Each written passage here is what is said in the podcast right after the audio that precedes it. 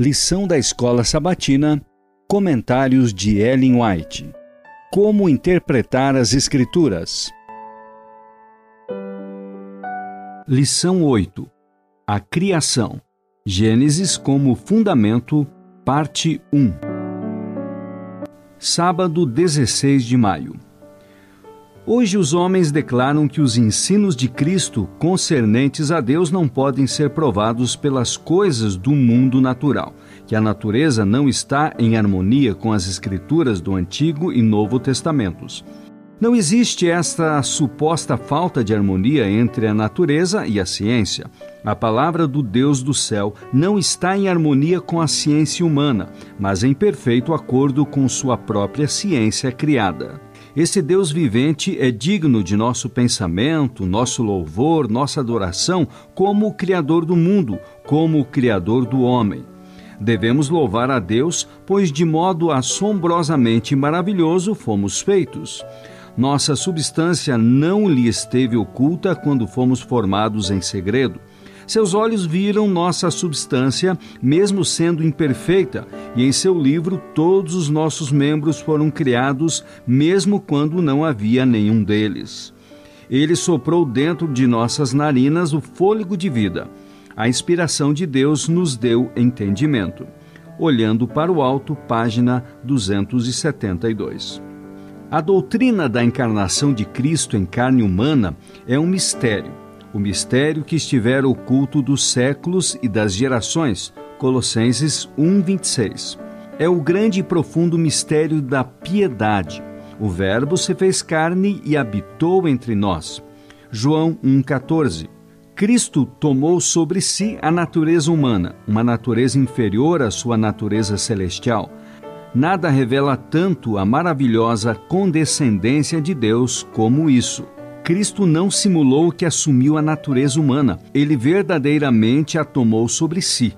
Realmente possuía natureza humana, visto, pois, que os filhos têm participação comum de carne e sangue, destes também ele igualmente participou. Hebreus 1,14.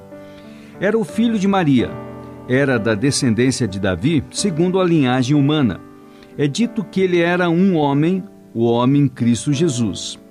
Jesus, escreveu Paulo, tem sido considerado digno de tanto maior glória do que Moisés, quanto maior honra do que a casa tem aquele que a estabeleceu. Comentários de Ellen White no Comentário Bíblico Adventista do Sétimo Dia, volume 5, página 1130. Nada menos que um poder criador era necessário para devolver a saúde àquele corpo decadente. A mesma voz que comunicou vida ao homem criado do pó da terra transmitiu-a ao paralítico à beira da morte, e o mesmo poder que havia dado vida ao corpo renovou seu coração. Aquele que, na criação, falou e tudo se fez, que ordenou e tudo passou a existir, Salmos 33, 9, comunicou vida à pessoa morta em ofensas e pecados. A cura do corpo era evidência do poder que tinha renovado o coração. Cristo pediu ao paralítico que se levantasse e andasse, para que saibais, disse ele, que o Filho do Homem tem na terra autoridade para perdoar pecados. Jesus veio para destruir as obras do diabo. 1 João 3,8 A vida estava nele. João 1,4 E ele diz: eu vim para que tenham vida e a tenham em abundância. João 10, 10. Jesus é espírito vivificante. 1 Coríntios 15, 45. E possui ainda o mesmo poder vitalizante que tinha quando na terra curava o doente e assegurava o perdão ao pecador. O Desejado de Todas as Nações, páginas 269 e 270.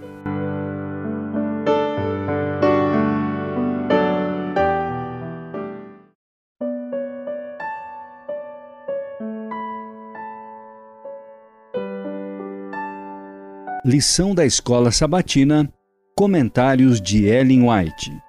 Como interpretar as Escrituras? Lição 8. A Criação. Gênesis como Fundamento, Parte 1. Domingo 17 de maio. No princípio.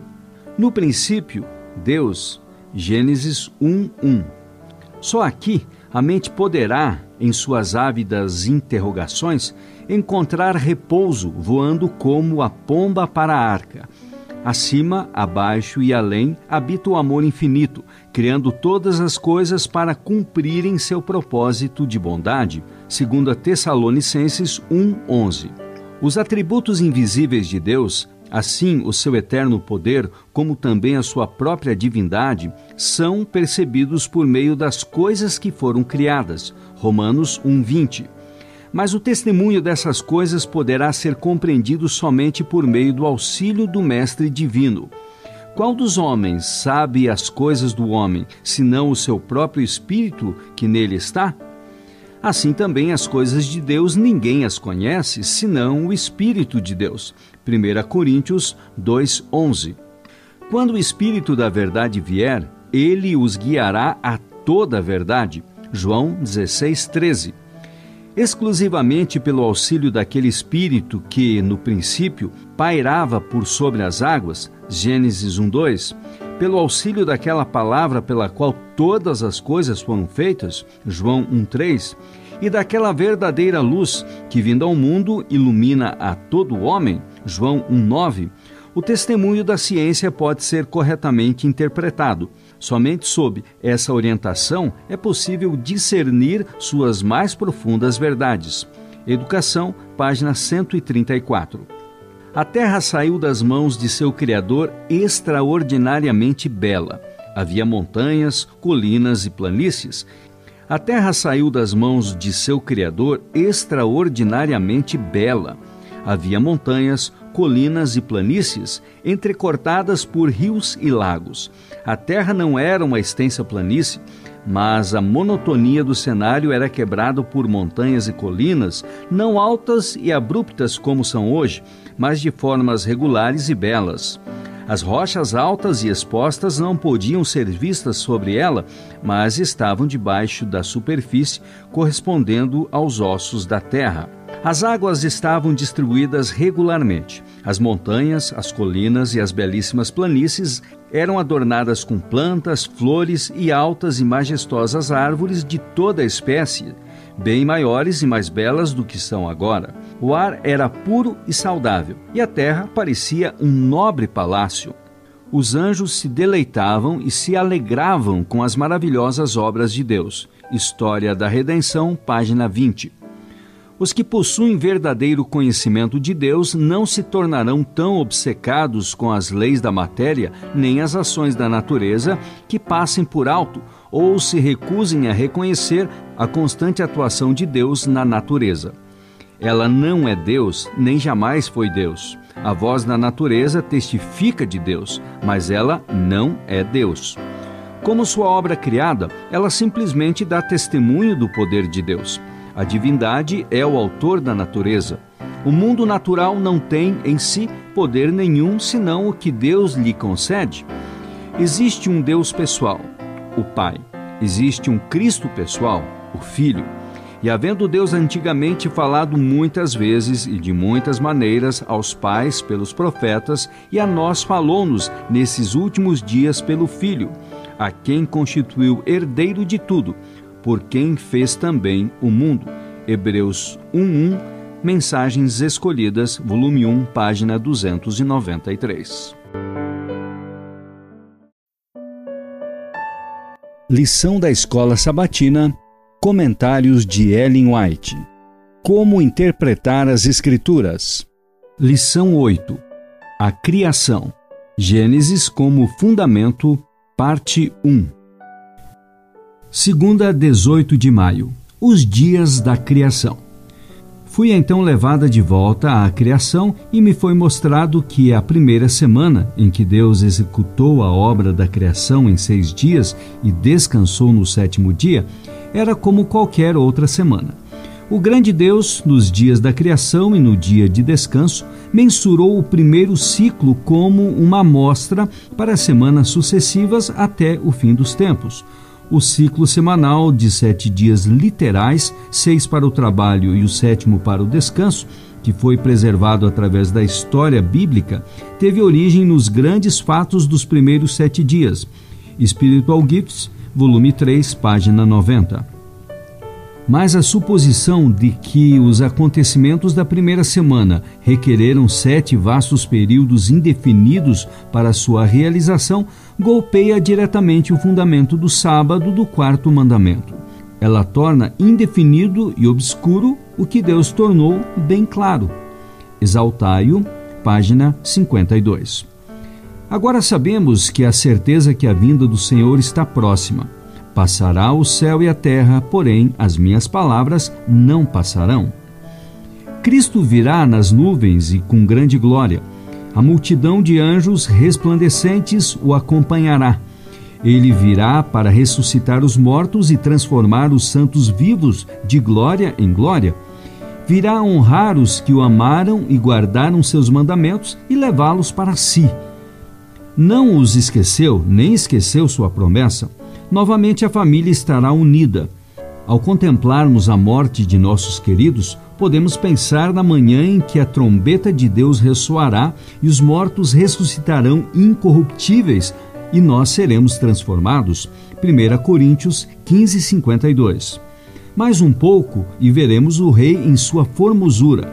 Mais um pouco e ele enxugará toda a lágrima de nossos olhos um pouco mais e nos apresentará com exultação, imaculados diante de sua glória. Ao dar os sinais de sua vinda, ele disse: Ao começarem estas coisas a suceder, exultai e erguei a vossa cabeça, porque a vossa redenção se aproxima. Lucas 21, 28. O desejado de todas as nações, página 632.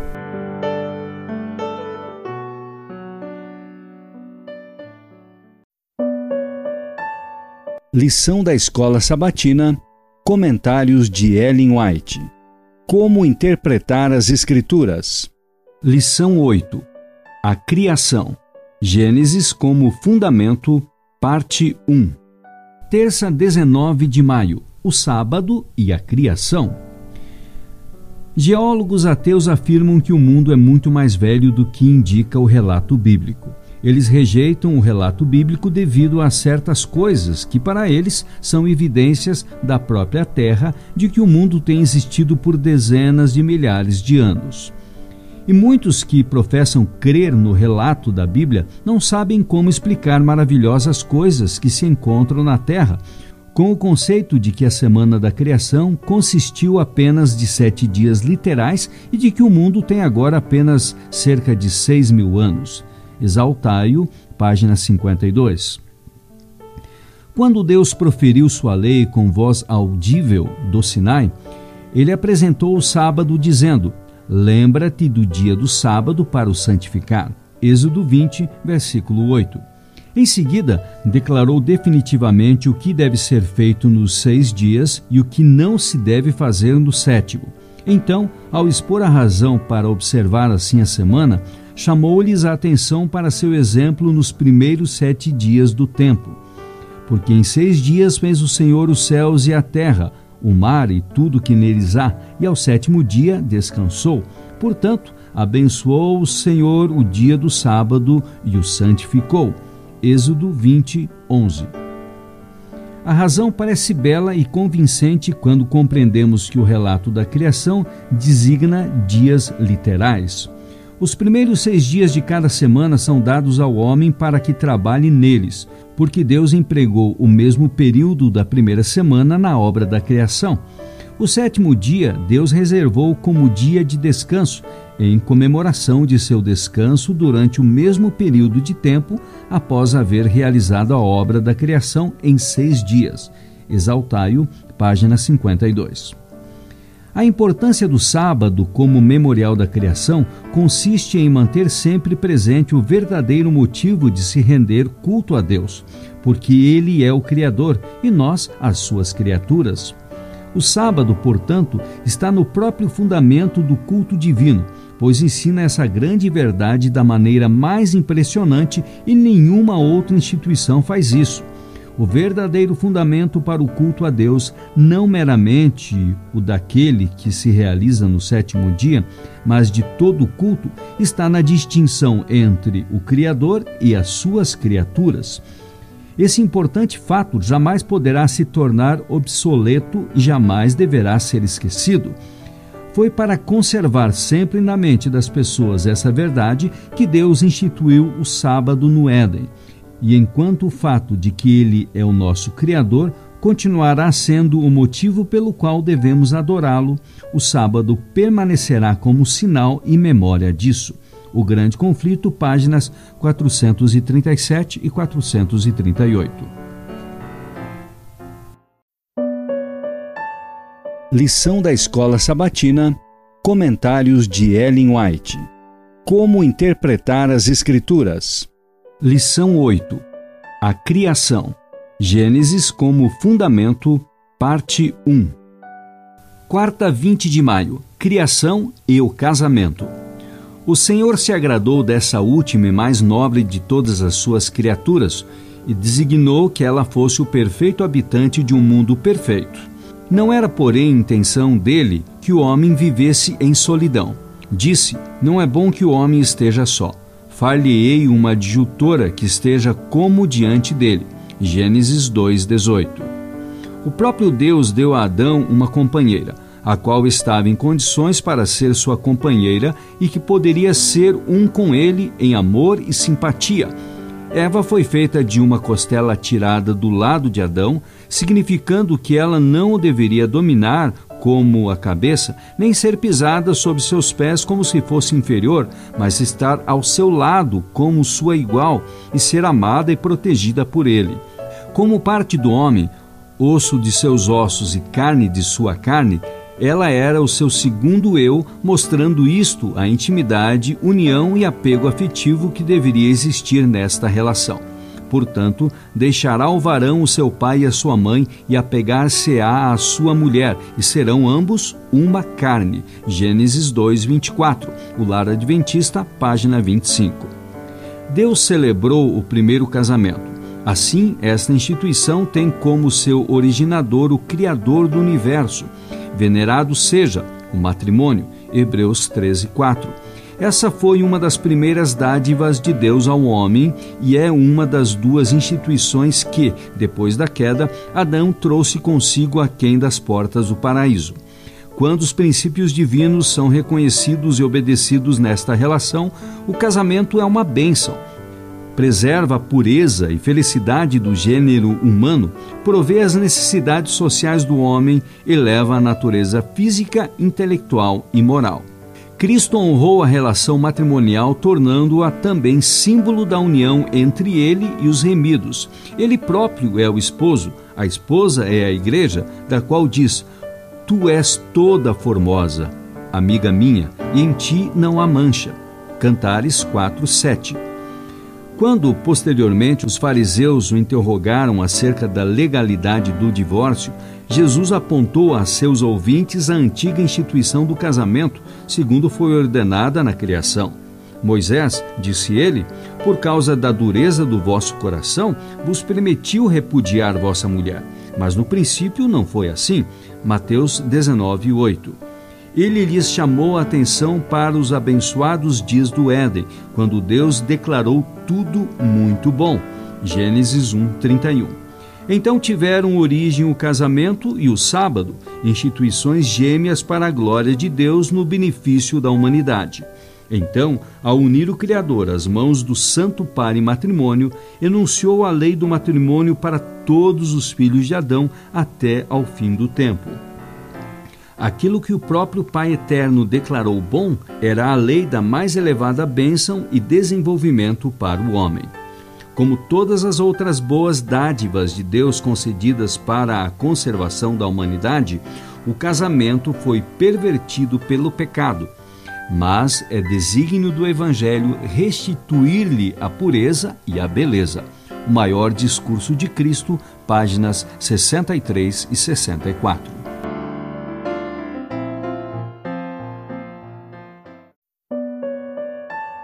Lição da Escola Sabatina, Comentários de Ellen White.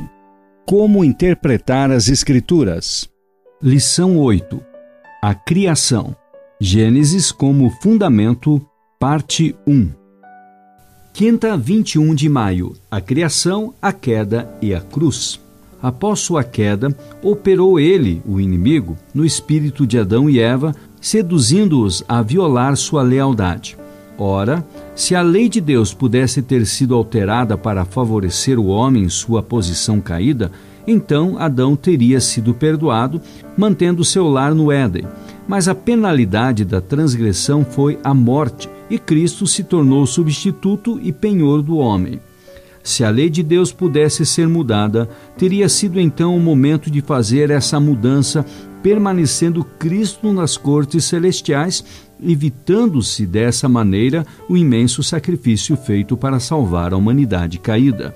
Mas não, a lei de Deus é de caráter imutável e por isso Cristo se deu em sacrifício em favor do ser humano caído, e Adão perdeu o Éden, sendo posto à prova com toda a sua posteridade.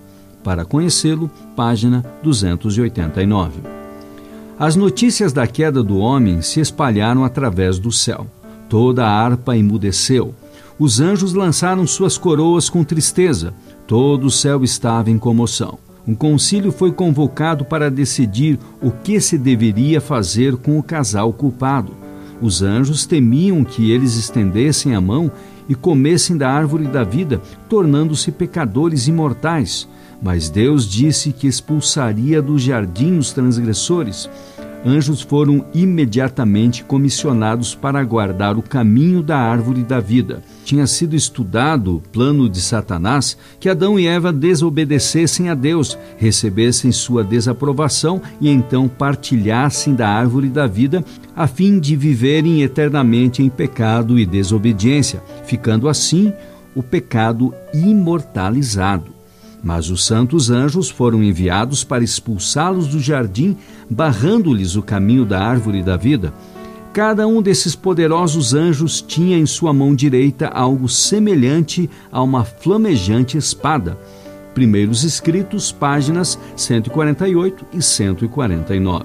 O céu é um lugar puro e santo, onde ninguém pode entrar a menos que se ache refinado, espiritualizado, limpo e purificado temos uma obra a fazer por nós mesmos e não seremos capazes de realizá-la senão recebendo força de Jesus.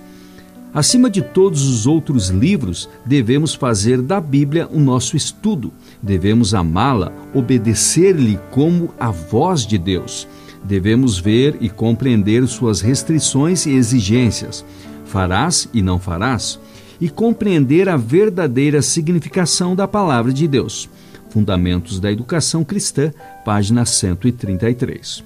Cristo, porém, pagando pelo seu sacrifício a pena do pecado, não somente resgataria a humanidade, mas também restabeleceria o domínio que ela havia perdido.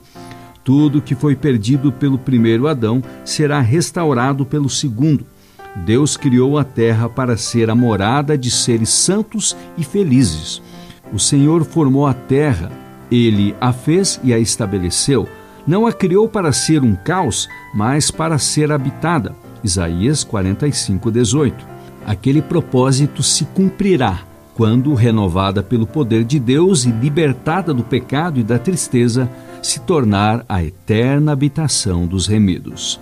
Patriarcas e Profetas, página 67.